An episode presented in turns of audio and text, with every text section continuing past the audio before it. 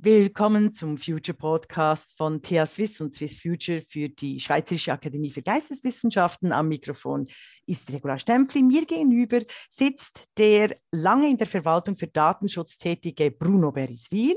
Er ist pensioniert, aber ganz und gar nicht pensioniert, punkto Datenschutz. Er ist in sehr vielen äh, Vorständen unterwegs für Demokratie und Grundrechte in Belangen der äh, Digitalisierung. Und es ist eine große Ehre, dass wir ihn hier gegenüber haben.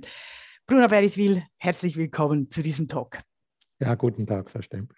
Also, Sie waren eben lange in der Verwaltung für Datenschutz tätig und äh, Sie sind jetzt, Sie gelten auch als einer der führenden Experten äh, für Digitalisierung, Demokratie und Datenschutz. Ähm, jetzt erzählen Sie doch uns, wie der kleine Bruno Beriswil zum Datenschutzexperten des Landes und auch in äh, europäischen Gremien wurde, gerade wenn es um Versicherungen geht beispielsweise.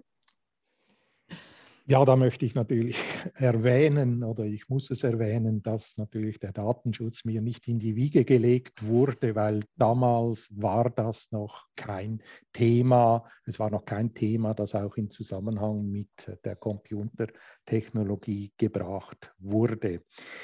Ich war bis Frühjahr 2020 war ich Datenschutzbeauftragter des Kantons Zürich und ich habe dieses Amt während 25 Jahren ähm, äh, während 25 Jahren war ich in diesem Amt und ich bin eben Mitte 1990er Jahre in diesen Datenschutz eingestiegen und da war das natürlich noch nicht das Thema in der breiten Bevölkerung, aber damals kam auch langsam das Internet auf und die Fragen stellten sich immer virulenter in Bezug auf den Datenschutz, in Bezug auch auf die Sicherheit von Daten.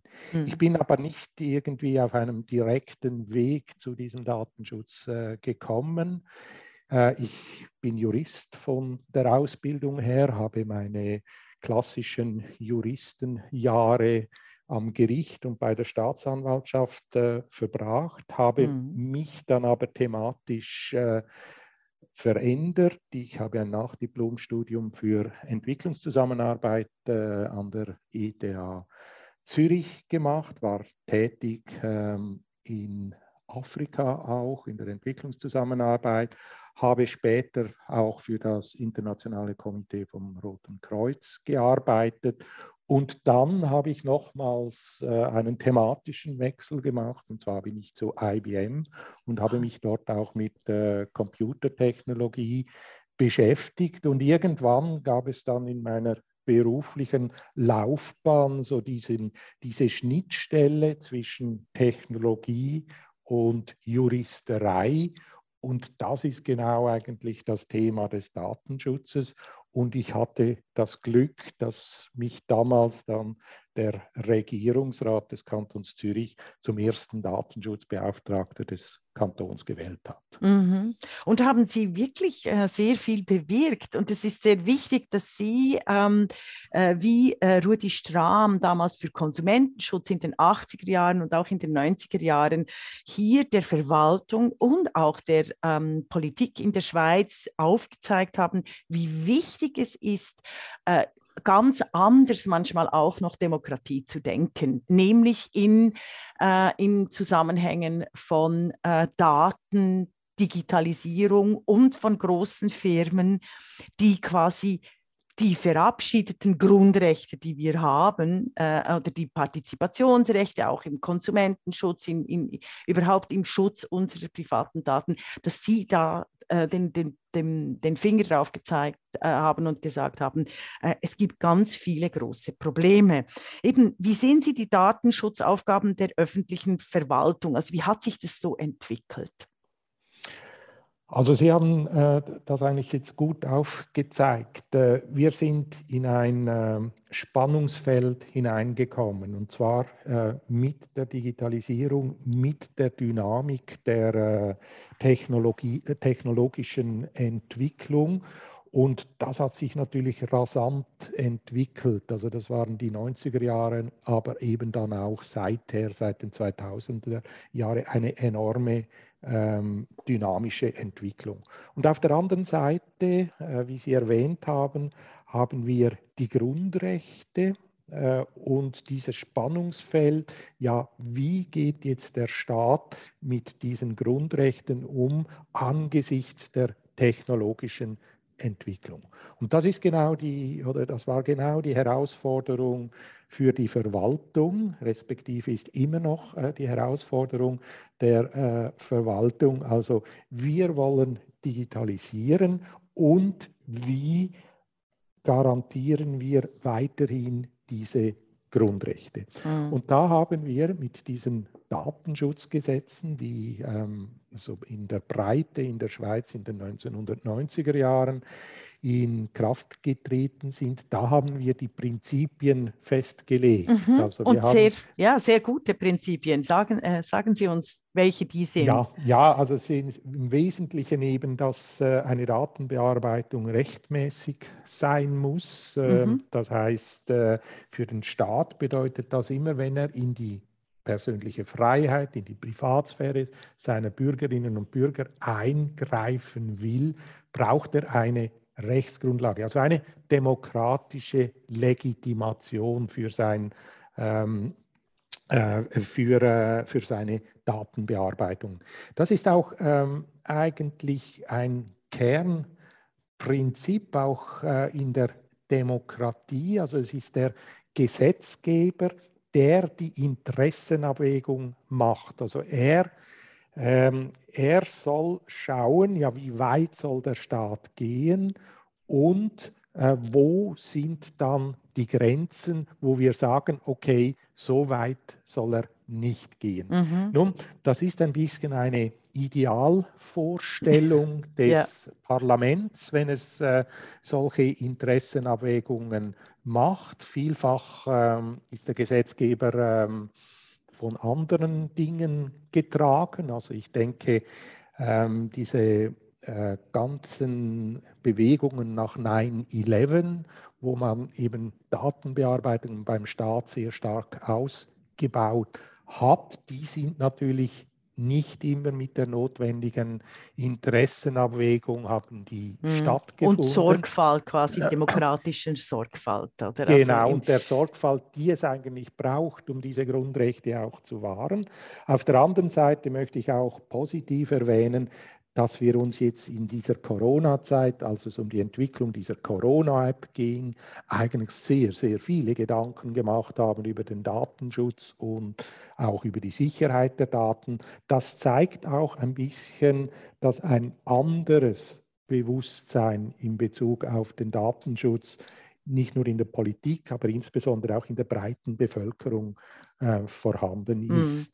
Also diese, da, ja, die, die, dieses Spannungsfeld, das ist aber auch Ihnen zu verdanken in der Pandemie, weil ich mich nämlich daran erinnere, dass gerade bei Ausbruch der Pandemie ähm, es Bruno Beriswil war in einem Zeitungsbericht, ich glaube in der NZZ oder in öffentlichen ähm, rechtlichen Medien, dass sie sich ganz stark gemacht haben für einen starken Schutz der Privatsphäre und Schutz der Grundrechte auch bei Notrecht das fand ich sehr spannend, dass sie sich da, äh, sie waren natürlich auch ein bisschen unabhängiger jetzt, jetzt wo sie nicht mehr in der Verwaltung sitzt. Sehe ich das richtig, dass sie jetzt auch äh, quasi auch freier dafür plädieren können, äh, öffentliche Daten zu nutzen und private zu schützen. Können Sie uns da schnell darüber sagen, was hat Sie bewogen und was war, ihr, was war Ihre Angst beim Ausbruch der Pandemie und wie hat sich das jetzt entwickelt in den letzten zwei Jahren?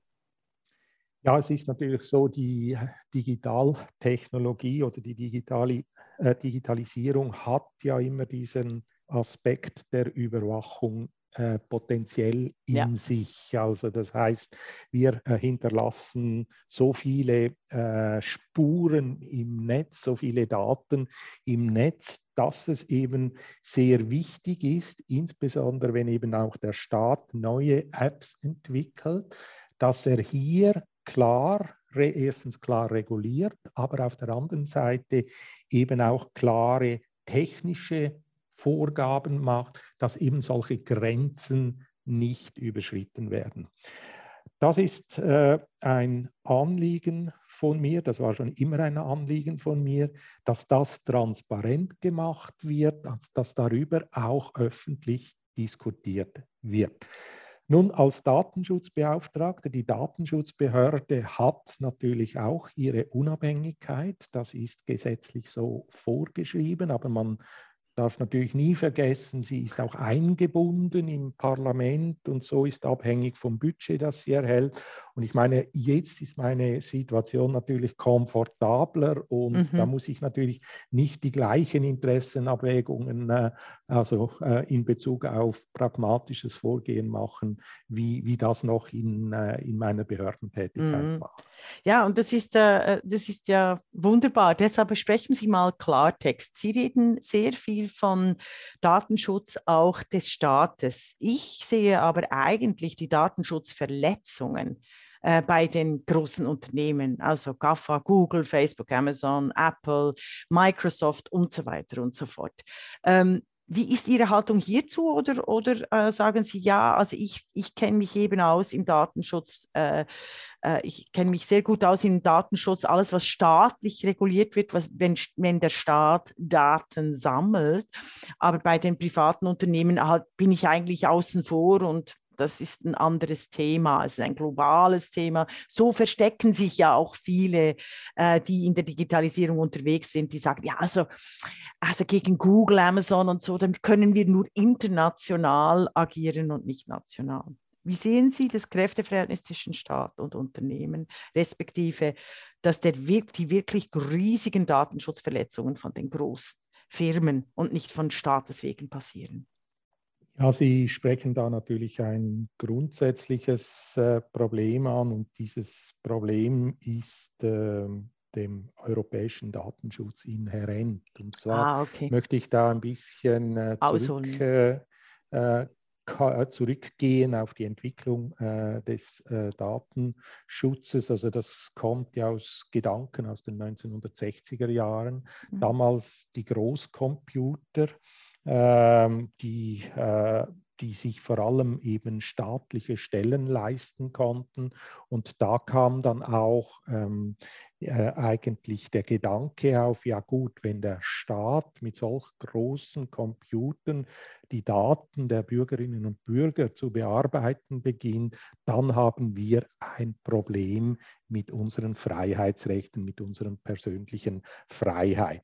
Und da kamen dann die ersten Gedanken auch rechtlich, dass wir doch Rahmenbedingungen schaffen müssen in den Datenschutzgesetzen, damit eben die persönliche Freiheit bewahrt bleibt. Mhm. Die persönliche Freiheit als Grundkonzept in unserer Rechtsordnung ist natürlich bereits vorher vorhanden gewesen. Also die Europäische Menschenrechtskonvention Artikel 8, die diese Privatsphäre garantiert oder eben auch die Bundesverfassung, damals noch als ungeschriebenes Verfassungsrecht. Aber man sah das Bedürfnis, äh, in einem Datenschutzgesetz das zu konkretisieren. Und da hatte man klar den Blick auf den Staat. Ja. Also der Staat ist der große Datenbearbeiter und der Private hat da keine Rolle gespielt. Nun, das Problem ist das, dass in der Schweiz, aber auch in Europa die Datenschutzgesetze 1900 in den 1990er Jahren, zum Teil ein bisschen früher, in Kraft getreten sind, genau mit diesem Konzept. Und in, seither hat sich die Welt der Datenbearbeitungen vollkommen verändert. Ja. Wie Sie sagen, die großen Datenbearbeitungen finden durch Private statt, durch die großen Microsoft, Google und so weiter, Facebook, die Sie alle erwähnt haben. Und die bewegen sich, ich möchte es fast sagen, ein bisschen in einem rechtsfreien Raum. Ja, das ist ganz Ihnen, wichtig. Ja. Das ist ganz wichtig, das Ihnen, überhaupt zu realisieren, weil das ja, ist ja bei meinen jungen Studierenden, die merken das, die, denk, die, die denken gar nicht daran, dass es ähm, Akteure, Akteurinnen gibt, die im rechtsfreien, im rechtsfreien Raum operieren. Ich möchte das ein bisschen in, in Anführungszeichen setzen. Mhm. Er ist natürlich nicht rechtsfrei, aber wir haben vorhin von diesen Prinzipien gesprochen, von Rechtmäßigkeit, von Verhältnismäßigkeit, von Sicherheit der Daten. Nun, der Private kann sich immer einen Rechtfertigungsgrund holen, warum er sich nicht daran hält. Und mhm. das ist die Einwilligung der betroffenen Person. Darum müssen wir ständig, wenn wir unterwegs sind mit einer App im Internet, müssen wir überall allgemeine Geschäftsbedingungen mhm. anklicken und mit diesen allgemeinen Geschäftsbedingungen geben wir eben diesen großen die, ähm, äh, die, die Macht über unsere Daten, indem wir einwilligen, dass sie alles mit diesen Daten machen, was sie gerne machen können. Und da sehe ich natürlich die ganz große Schwäche unserer Datenschutzkonzepte. Also mhm. wir, wir, ähm, wir äh, bekommen diese großen so nicht in den Griff mit diesen Datenschutzgesetzen. Ja. Jetzt die Frage ist natürlich, wie oder warum müssen wir handeln? Und da sehe ich eben, das ist die Frage unserer demokratischen Gesellschaft, unseres demokratischen Rechtsstaates, aber es ist auch die Frage äh, unserer liberalen Wirtschaftsordnung. Und ich glaube, dort müssen wir ansetzen, oder? Wir gehen ja beim Staat davon aus, äh, der Bürger muss frei sein, er muss frei seine Meinung bilden können. Also darum soll der Staat nicht in seine Privatsphäre eingreifen. Mhm. Das gleiche Ideal haben wir aber auch in der, äh, in der Wirtschaft. Also wir sagen eigentlich, der Konsument, die Konsumentin soll mit dem Unternehmen eigentlich die richtigen Bedingungen aushandeln. Aber wir haben im digitalen Bereich ein dermaßen riesiges Machtgefälle des, äh, des Datenbearbeiters gegenüber dem Konsumenten, der betroffenen Person, dass man hier sagen muss, ja, da braucht es konsumentenschutzrechtliche Maßnahmen, um ja. überhaupt dieses Gleichgewicht ausgleichen zu können. Dazu kommt noch, ähm, wir haben es mit Monopolen zu tun. Also ich kann Richtig. nicht einfach sagen, ich bin jetzt nicht mehr einverstanden, was Facebook mit meinen Daten macht, sondern da habe ich ja gar keine äh, Alternative. Und da stellt sich natürlich auch die Frage der Monopole. Und auf dieser Ebene ist zum Beispiel die EU ziemlich stark unterwegs, indem sie mhm. versucht, eben diese Monopole über das Wettbewerbsrecht, ja. über das mhm. Wettbewerbsrecht äh, da korrigierend einzugreifen. Mhm. Und darum ist es eben auch, jetzt wenn wir wieder zum Datenschutz zurückkommen, sehr schwierig, den Leuten auch zu erklären, was passiert da eigentlich? Warum haben wir so schwache Datenschutzgesetze? Und wir dürfen uns eben auch keine Illusionen machen. Unsere Datenschutzgesetze sind diesbezüglich softlos. Also das mhm. heißt, die Großen können eben machen, was sie wollen. Mhm. Andererseits ist der Staat auch verantwortlich, äh, meine äh, psychische und physische Integrität zu garantieren und zu schützen. Also ich habe eigentlich immer dafür plädiert, äh, Freiheit von GAFA, also Google, Amazon, Facebook, Microsoft etc., Freiheit von denen und Freiheit zu denen. Das heißt also auch, dass ich die Daten, die über mich im öffentlichen Raum vorhanden sind, dass ich die mitgestalten kann, weil das ist eigentlich das demokratische Prinzip. Also eben einerseits, dass ich geschützt werde in einer, einer psychischen und physischen äh, Integrität, dass ich dort nicht nur eine Freiheit, sondern tatsächlich auch einen Schutz habe, dass ich gleichzeitig auch einen Schutz und eine Freiheit habe, meine eigene psychische und physische Integrität und auch mein Willen äh, zur Arbeit selber gestalten zu können. Und wenn wir jetzt hinschauen, ganz genau hinschauen, gerade bei den jungen Generationen, den Zoomers und den Millennials, aber auch in meinem Beruf als unabhängige Medienexpertin, ist es so, dass ich überhaupt kein Arbeitsrecht habe, wenn ich in den sozialen Medien beispielsweise unterwegs bin, dass ich mich quasi als Leiharbeiterin von äh, Google, Facebook, Amazon, Twitter etc. Äh, bewegen muss.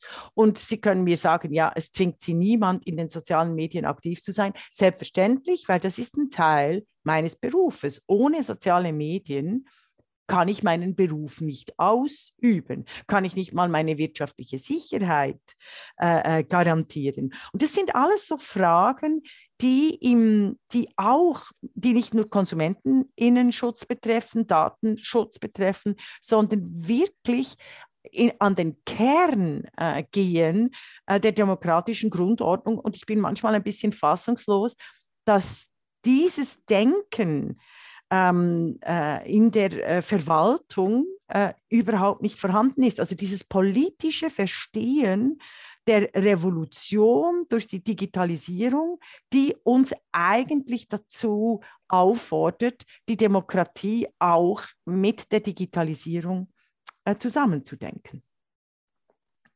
Also ich stimme Ihnen hier vollkommen bei und möchte da ein paar Aspekte doch äh, hinzufügen. Also ich denke auch die Frage Demokratie und Digitalisierung hängen sehr stark zusammen, respektive eben unsere gesellschaftlichen äh, Werte, de, die liberalen äh, Grundwerte, wie eben auch äh, der demokratische Rechtsstaat, hängt eben auch zusammen äh, mit unserem Wirtschaftssystem und so weiter und so fort. Und in der Diskussion sehe ich eigentlich ähm, drei so, so Punkte, die, die man doch hervorheben müsste. Also die, das, was Sie am Anfang gesagt haben, diese Drittwirkung der Grundrechte. Also es, macht, es bringt ja nichts, wenn, äh, wenn wir Grundrechte haben gegenüber dem Staat und diese Grundrechte, die wirken nicht auch in unserem übrigen gesellschaftlichen Leben. Und das wird sehr stark vernachlässigt, dass man diese Drittwirkung äh, der Grundrechte nicht mit der notwendigen Werfe auch in die politische Diskussion reinbringt. Und gerade im Bereich Datenschutz gibt es viele, ähm, viele Experten, die, die das sogar ähm, sehr, sehr stark äh, relativieren, mhm. natürlich im Interesse der großen Datenbearbeiter. Ja. Das ist ganz klar. Dann etwas Zweites äh, möchte ich erwähnen und da müssten wir uns vielleicht als ähm, Internetnutzer ein bisschen selber an die Nase nehmen. Also als das Internet äh, in den 1990er Jahren eben dann populär wurde, dann hat es natürlich geheißen, ach, die große Freiheit, oder? Mhm. Wir wollen nicht, dass da irgendet, irgendwer irgendetwas äh, reguliert in diesem Bereich äh, und wir möchten frei sein, also im Sinne von unseren Meinungen austauschen etc. etc. Interessant ist äh, hierbei, es gab damals in Amerika, die gibt es immer noch, die sogenannte Electronic Frontier Foundation. Das ist eine Stiftung, hm. die sich mhm. eben für diese Freiheit im Internet äh, eingesetzt hat äh, und einsetzt noch heute. Und wenn man da genauer hinschaut, wer finanziert heute diese Stiftung, da sind es diese GAFAs. Ja. Weil die haben natürlich ihre Businessmodelle aufgebaut auf diesen Freiheiten, auf diesem freien Fluss der Daten. Mhm. Und heute wehren sie sich natürlich dagegen, dass etwas reguliert mhm. wird in diesem Internet und bringen die gleichen philosophischen, äh, äh, philosophischen Argumente wie in den 90er Jahren, die aber hier überhaupt nicht mehr so diese Gültigkeit ja, ja. haben. Und das müssen wir uns natürlich auch ein bisschen bewusst sein, dass wir da ähm, mindestens nicht so bemerkt haben, wie das plötzlich gekippt ist und immer gesagt hat, nein, wir wollen überhaupt keine Regulierung. Mhm. Und mein dritter Gedanke dazu, Sie haben zu Recht gesagt, ähm, soziale Medien, die braucht man einfach, die, äh, wenn man äh, bestimmte Berufe ausübt, es, äh, geht es nicht ohne oder viele Leute würden behaupten, ohne Facebook geht gar nichts mehr. Und ich denke, da dürften wir uns ja schon auch Gedanken machen, ob nicht so etwas wie soziale Medien nicht auch Service Public wären. Ja. Also dass man sagt, okay, das ist, das ist, wie, das ist wie, wie die Post oder wie Eisenbahnen, Post, wie Eisenbahn und öffentliche so weiter. Infrastruktur, ja. Öffentliche mhm. Infrastruktur und wir bauen diese öffentliche Infrastruktur oder wir möchten eine solche Infrastruktur. Wenn das ein anderer anbieten will, im Prinzip eines Outsourcing, dann hat er uns, sich aber an unsere Regeln zu halten. Also mhm. Also das sind auch so Gedanken, wo man eben im Prinzip statt, äh, dass man sagt, ja gut, wir brauchen das, es geht nicht, es geht nicht, sehe ich viel zu wenig, dass hier auch konkret weitergedacht wird. Und mhm. da haben mhm. Sie sicher recht, wenn Sie, wenn Sie sagen, äh, ja, man ist, ähm, äh, man ist da immer ein bisschen zurückhaltend, äh, von der Verwaltung her äh, zurückhaltend. Es ist natürlich auch ein wahnsinniger Druck da, Daten zu nutzen. Alle sagen, ja, jetzt haben wir Daten, äh, Daten sind äh, unser neues Gold, wir möchten das auswerten.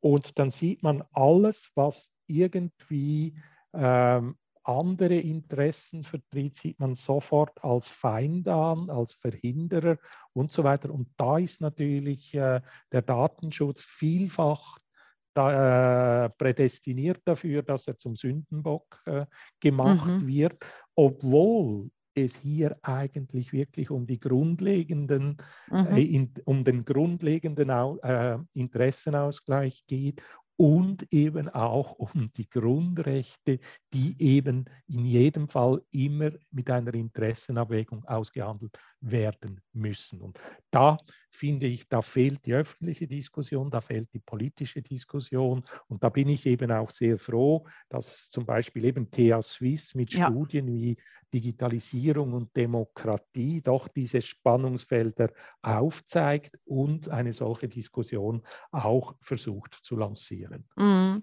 Für mich ist es natürlich äh, viel zu wenig äh, konsequent und radikal. Also wenn ich denke, wie viele kluge Frauen schon seit 2003 über die, die Unterwanderung die, den parasitären Status der äh, großen äh, Digitalmonopolunternehmen im Westen, ähm, die Öffentlichkeit quasi, sich an der Öffentlichkeit bereichern, ohne und die Demokratie de facto zerstören da, da bin ich dann schon ein bisschen ungeduldig. Also das möchte ich einfach noch reinbringen, dass es da vor allem die, die Frauen waren, die die Vordenkerinnen waren der Gefahren der Digitalisierung, weil die Frauen gerade in den sozialen Medien auch die ersten waren und die, sogenannten Minderheiten, die ersten waren, die durch die sozialen Medien in ihrer psychischen und physischen Integrität bedroht werden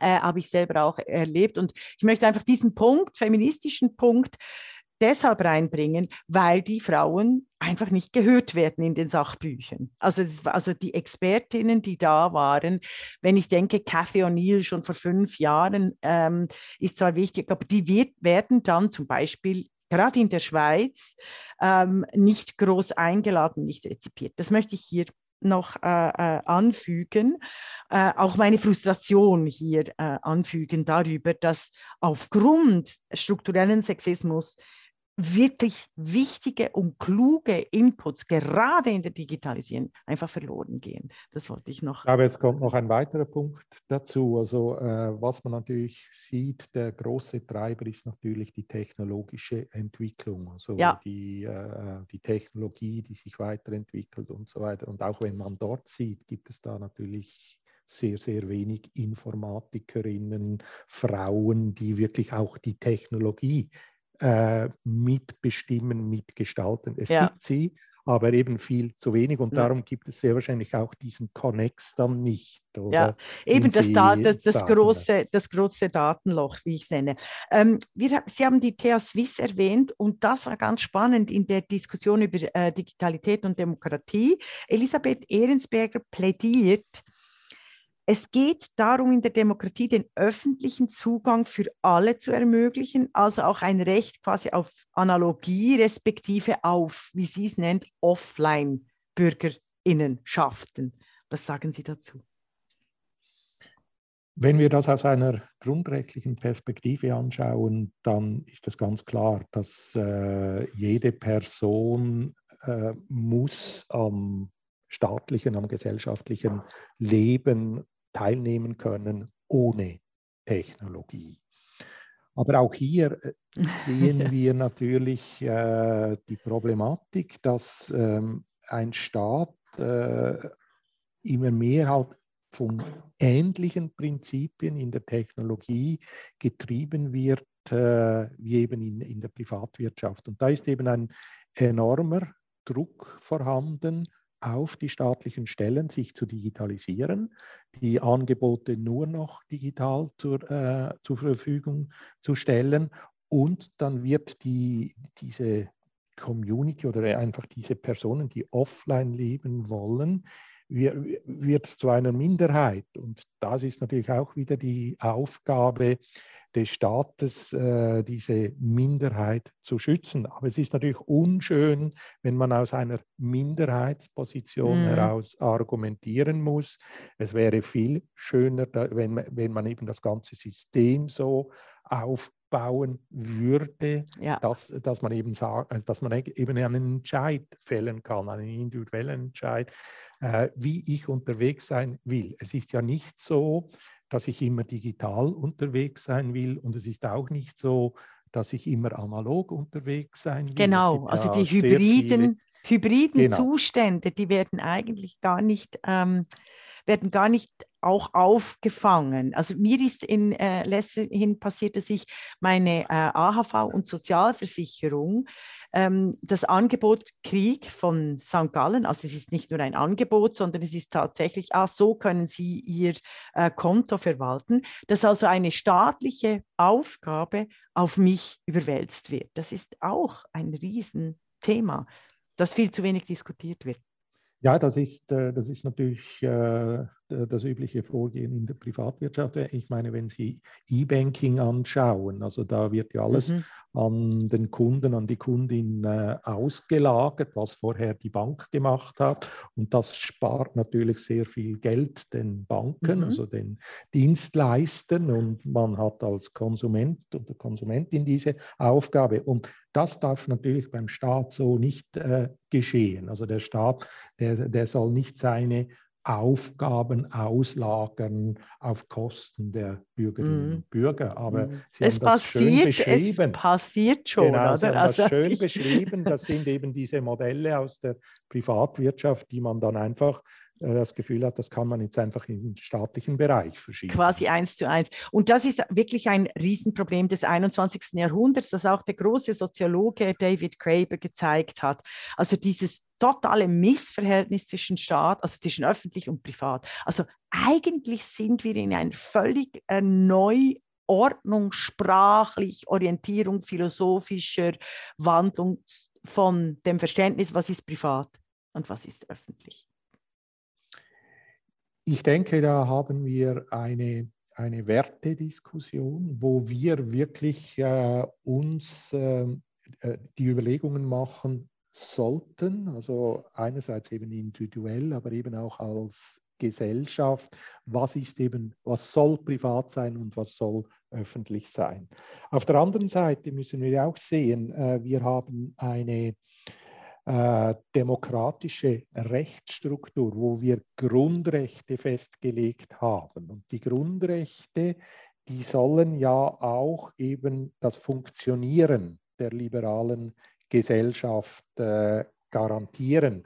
Und wenn wir von diesen Grundrechten sprechen, und jetzt komme ich äh, nochmals konkret äh, auf den Datenschutz zu sprechen, dann sehen wir eben sehr schnell, dass privat und öffentlich nicht nur ein individuelles Anliegen ist, mhm. sondern auch ein gesellschaftliches, ein systemisches Anliegen, mhm. weil im Verhältnis Bürger-Staat muss man sagen, ja, der Bürger kann nur seine Meinung frei bilden, wenn er eben auch nicht überwacht wird. Also die, mhm. äh, äh die Überwachungsgesellschaft, die führt zu unfreien Bürger, oder? Und das äh, deutsche Bundesverfassungsgericht hat das mal sehr schön gesagt in den 1980er Jahren in einem Leiturteil, dass der Bürger oder die Bürgerin, die sich eben überwacht fühlt, die beginnt sich anders zu verhalten. Ja. Also wenn ja. man weiß, man wird überwacht, dann, äh, dann beginnt man sich anders zu verhalten. Da sehen wir, da ist eben die Privatheit, die Privatsphäre ein Grundanliegen des demokratischen Rechtsstaates und kann nicht einfach nur dem Individuum überlassen werden. Dasselbe mhm. sehen wir natürlich auch im, äh, in der liberalen Marktwirtschaft. Äh, es mhm. geht nicht darum, äh, dass äh, der, der Konsument, die Konsumentin eben nicht frei entscheiden kann, sondern der freie Entscheid ist, äh, ist die Grundlage der Marktwirtschaft, dass sie funktioniert. Und wenn wir nur noch manipulierte oder manipulierbare äh, Konsumentinnen und Konsumenten haben, stellen wir auch das ganze Prinzip der, äh, der Marktwirtschaft, so wie wir es in unserem liberalen demokratischen Rechtsstaat äh, verwirklicht haben, eigentlich in Frage. Mhm. Darum müssen wir aus meiner Sicht auch immer sehr, äh, sehr vorsichtig sein, wenn wir die Wertediskussion führen und wenn wir eben die systemische äh, Diskussion führen über die Demokratie, über den Rechtsstaat und über die, die mhm. Wirtschaft. Mhm. Also dass wir da nicht alles in, in den gleichen in einen Topf, Topf werfen. Ja, ja, genau. da, vielen ja. Dank. Es ist auch das analytische Denken des Juristen, das hier spricht. Ich möchte noch zu den Cloud-Lösungen kommen. Wie beurteilen Sie ganz konkret den Bundesratsentscheid, den Bundesentscheid Cloud-Lösungen ausgerechnet beim chinesischen Konzern Alibaba zu suchen. Äh, zur Erinnerung, in diesem Jahr hat eben der Bund entschieden, einen Teil der öffentlichen Daten in äh, der Cloud eben bei Alibaba äh, unterzubringen. Es gab ein bisschen einen Aufschrei, den ich mit lanciert habe, aber ich würde mich würd wundern ob Sie das wichtig finden, ob es jetzt China oder USA ist oder wie Sie dazu stehen. Ja, dieser Entscheid äh, war auf jeden Fall sehr irritierend äh, auf den ersten Blick. Also auf der anderen Seite muss man sagen, es ist in diesem Zeitpunkt noch nicht entschieden worden, was dann überhaupt an Daten in diese Cloud gehen sollte. Ich denke, das war ein bisschen ein Abwägen. Man wollte nicht äh, abhängig werden nur von US-amerikanischen Firmen. Also hat man auch noch eine chinesische Firma genommen, sodass man global ausgewogen abhängig wird, denke ich, war mhm. der Entscheid. Was genau gemacht wird, äh, wenn man diese Cloud-Dienste nutzen will, das, ähm, das weiß ich nicht. Wissen wir noch Aber, nicht, ja. Mhm. Oder wissen wir noch, noch gar mhm. nicht.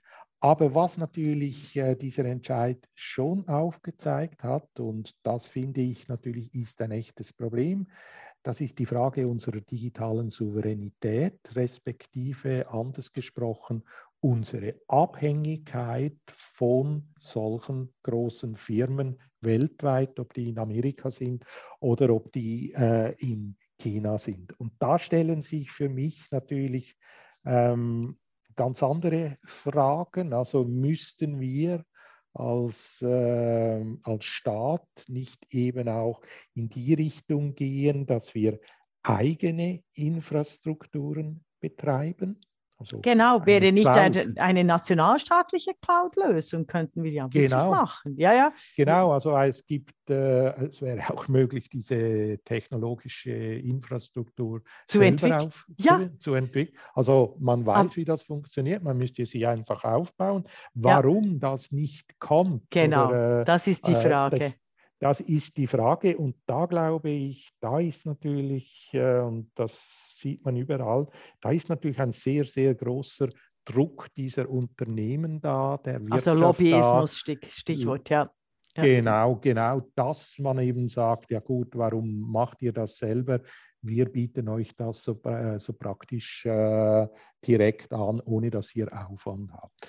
In dieser Situation ist die Schweiz natürlich nicht alleine. Also auch die EU hat, ähm, äh, hat realisiert, dass, ähm, dass sie sehr stark äh, abhängig ist. Und wir haben natürlich in Europa die ganze, äh, die ganze Digitalindustrie, die ganze Computerindustrie, die haben wir ja alle ausgelagert. Also entweder ist es jetzt in China oder ist es ja. in, äh, in den USA. Also wir haben eigentlich äh, noch ein riesiges Softwarehaus in Europa, aber wir haben zum Beispiel keinen riesigen Computerhersteller mehr in Europa. Und die Frage, der digitalen Souveränität äh, kann nicht die sein, wie schaffen wir das, äh, dass wir das alles wieder haben. Ich glaube, ich glaube nicht daran, dass wir das wieder schaffen, aber äh, wir müssen klar darüber diskutieren, wo liegen die Abhängigkeiten. Und das ja. können wir machen. Wir können,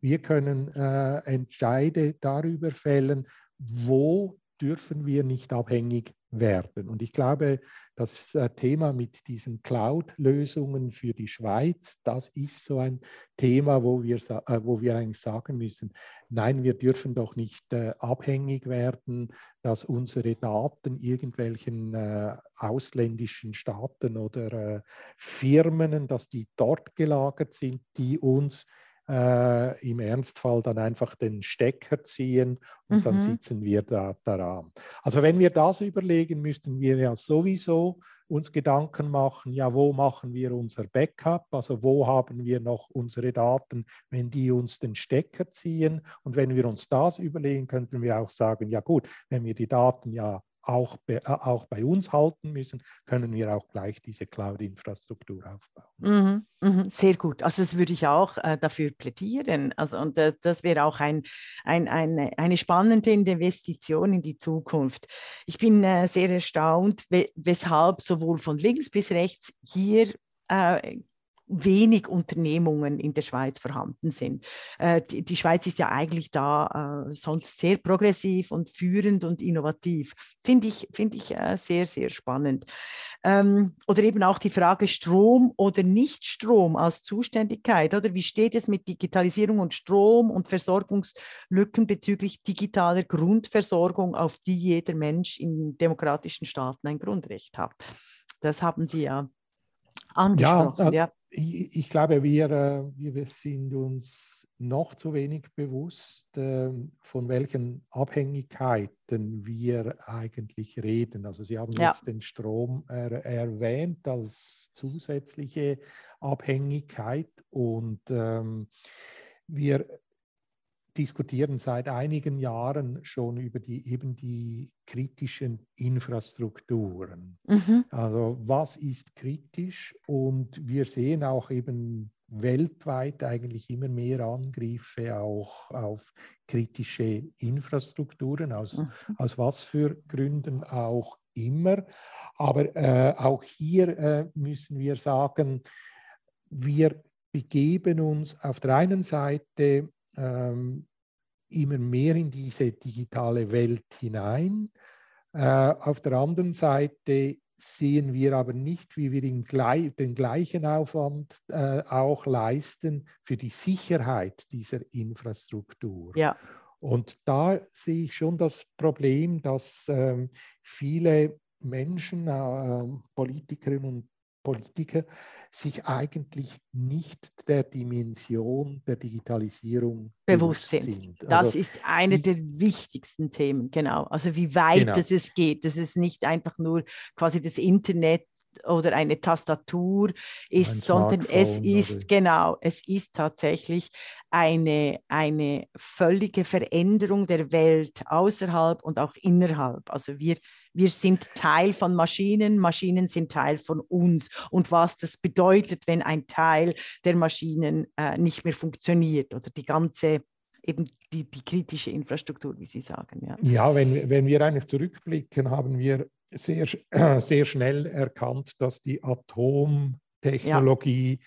eine wie soll ich sagen, eine kritische Technologie ist und dass die ihre Risiken hat.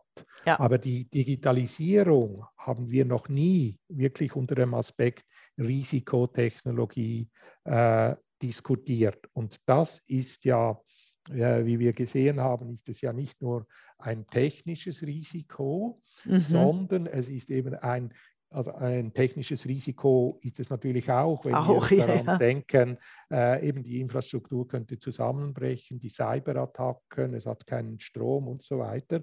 Aber umso mehr sehen wir, wie stark das eben ein gesellschaftliches Risiko ist, dass eben ja. äh, unsere gesellschaftlichen äh, der Zusammenhalt, ja, die Solidarität, genau, die, Solidarität die, die, das effektiv sehr viele sensitive gesellschaftliche Bereiche direkt oder eben auch zum Teil auch indirekt von dieser Digitalisierung betroffen sind, die wirklich an Grundfesten unserer Gesellschaft auch nagen. Mhm, mh, definitiv. Ich habe noch eine ganz ähm, banale historische Frage. Ich habe als Historikerin in den ähm, Archiven mit Papier gearbeitet. Dann kamen die Fischen, also nicht die Fischen, die uns mhm. quasi fischiert haben, sondern eine neue Technologie. Ähm, genau, die hieß, glaube ich, auch Fischen, also wo fotografiert, wo ich, wo ich gewisse Dokumente ja. und dann wurde da wahnsinnig viel Geld investiert in diesen Apparat. Und jetzt äh, wird ja alles äh, digitalisiert, quasi unser äh, Gedächtnis digitalisiert. Ich habe aber realisiert als Historikerin, ähm, zwei, drei Jahre später funktionieren die Maschinen nicht mehr, die Apparate nicht mehr. Selbst, wenn, ähm, selbst bei der Digitalisierung gewisse Programme laufen einfach nicht mehr. Also Sie kennen das auch noch von den Floppy Disks oder wie wir die Umfragen gemacht haben mit den Lochkarten und so weiter und so fort. Wäre es nicht einfach gescheiter, ganz normal zu archivieren jetzt das staatliche, das staatliche, die staatliche Erinnerung, wie wir es seit mehreren hundert Jahren machen. Sie sprechen natürlich da eine große Herausforderung für die Archivarinnen und Archivaren äh, aus. Also ähm, die Problematik ist äh, sehr wahrscheinlich längerfristig, dass natürlich immer mehr digitale Daten angeboten werden, den mhm. Archiven. Mhm. Also mhm. das heißt, auch der Staat äh, äh, funktioniert nicht mehr mit Papier, sondern man mhm. gibt zum Beispiel seine Steuererklärung elektronisch ein. Mhm. Das wird nirgends mehr ausgedruckt, oder? Sondern mhm. das bleibt elektronisch und nach 10 oder 20 Jahren muss es wird gelöscht werden. Ja, oder archiviert. Wird gelöscht ja, genau. oder wird oder archiviert. Ja. Ein Teil wird ja. archiviert.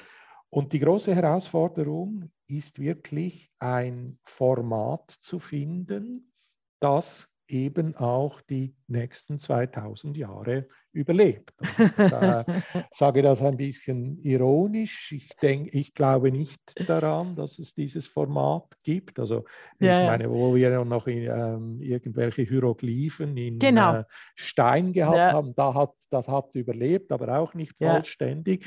Aber im elektronischen Bereich bedeutet das, dass wir heute etwas definieren müssen und das ist vielleicht in 20 Jahren nicht mehr gängig.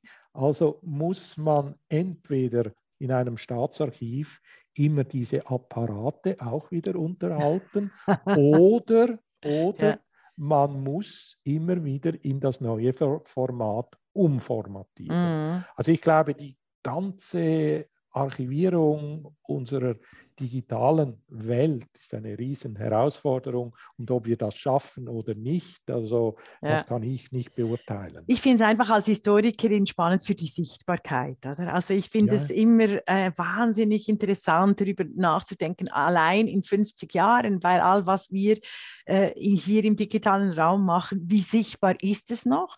Und wenn es unsichtbar ist, ist ein Faktor der Machtbestimmung von politischen Entscheidprozessen, beispielsweise durch äh, Twitter und Shitstorms und whatever, Hashtags, ist, geht völlig verloren. Also das sind, das sind aber andere Fragen, die ich nicht ja, aber, äh, unbedingt äh, mit dem, mit dem, äh, mit dem Datenschutzexperten par excellence diskutieren muss. Aber ich fand, ich fand es einfach sehr anregend, darüber nachzudenken, äh, im Verhältnis von realer Welt, also sinnlich spürbarer Papierwelt und eben dieser fiktionalen Welt, die uns wahnsinnig quasi formt und auch in Bewegung setzt, die aber in 50 Jahren quasi keine Spuren hinterlassen hat. Außer eben in der physischen Welt, wo wir uns dann nicht erklären können, weshalb und aller Welt ist das und das passiert. Aber ich denke, das ist doch eine äh, große Herausforderung der aktuellen Zeit. Also das heißt, diese Sichtbarkeit, oder? der virtuellen Welt. Also mit anderen Worten, es ist ja völlig intransparent, oder? Ja. Also ich weiß ja schon gar nicht mehr, was mein Gegenüber über mich weiß. Ja. also das, das, fängt ja eigentlich schon äh, da, äh, äh, dort an und dann ist es für mich natürlich auch schwierig, äh, mich mit dem auseinanderzusetzen. Also mhm. Also Sie haben da natürlich vollkommen recht mit der Sichtbarkeit, oder? Mhm. Äh, fängt auch erst die Auseinandersetzung mit etwas an. Und weil, und jetzt komme ich wieder auf die Datenebene, auf den Datenschutz zu sprechen, weil so vieles nicht sichtbar ist, nicht ja. transparent ist, äh, kommen die Leute auch nicht auf die Idee, dass hier irgendwie ein Thema ist, eine Diskussion stattfinden sollte oder irgendetwas, weil man es ja schon gar nicht weiß. Mhm. Aber äh, die Verbindung der virtuellen Welt mit der realen Welt, die wird ja immer enger.